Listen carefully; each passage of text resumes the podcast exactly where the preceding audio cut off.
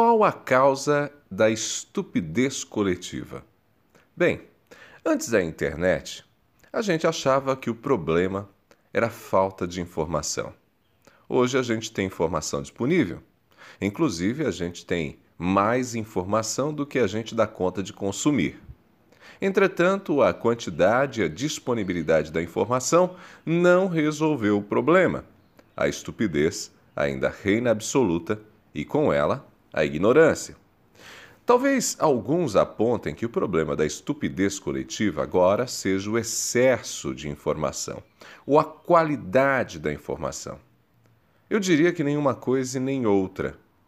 As razões não são muito claras, mas é possível dizer que a estupidez está relacionada à formação do indivíduo, também alguns traços de personalidade, e a gente não pode ignorar que, hoje, com as redes sociais e o funcionamento dos algoritmos, as pessoas com certas proximidades em conhecimento ou desconhecimento se aproximam e, em grupo, a estupidez reina. É possível também ser ignorante no sentido de não ter conhecimento, mas não ser estúpido. O inverso também é verdadeiro. É possível alguém ser estúpido mesmo tendo informação. Na verdade, a informação não salva alguém da estupidez. Se a gente não souber se relacionar com as, com as informações, filtrá-las e aproveitar o que realmente é relevante, nada muda. Gente estúpida com acesso à informação tem potencial de se tornar ainda mais perigosa, porque passa a se sustentar em pseudos conhecimentos para justificar seus comportamentos.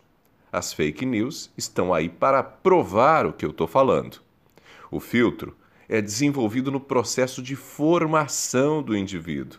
Por isso é fundamental a educação que a criança recebe em casa, o trabalho desenvolvido na escola com os professores, as brincadeiras educativas, as amizades, os relacionamentos de modo geral que temos desde a infância. Esse conjunto de variáveis produz determinados valores que servirão de critérios que irão determinar nossas reações diante do mundo, da abertura para o aprendizado, do respeito com o saber alheio, da curiosidade em conhecer mais. Esse conjunto de variáveis vai nos ajudar a nos relacionar com o mundo e a não sermos estúpidos. Eu sou Ronaldo Neso, você me acompanha no blog ronaldoneso.com. Lá estão meus textos e eu também estou nas redes sociais, no Facebook, Instagram, Twitter e LinkedIn.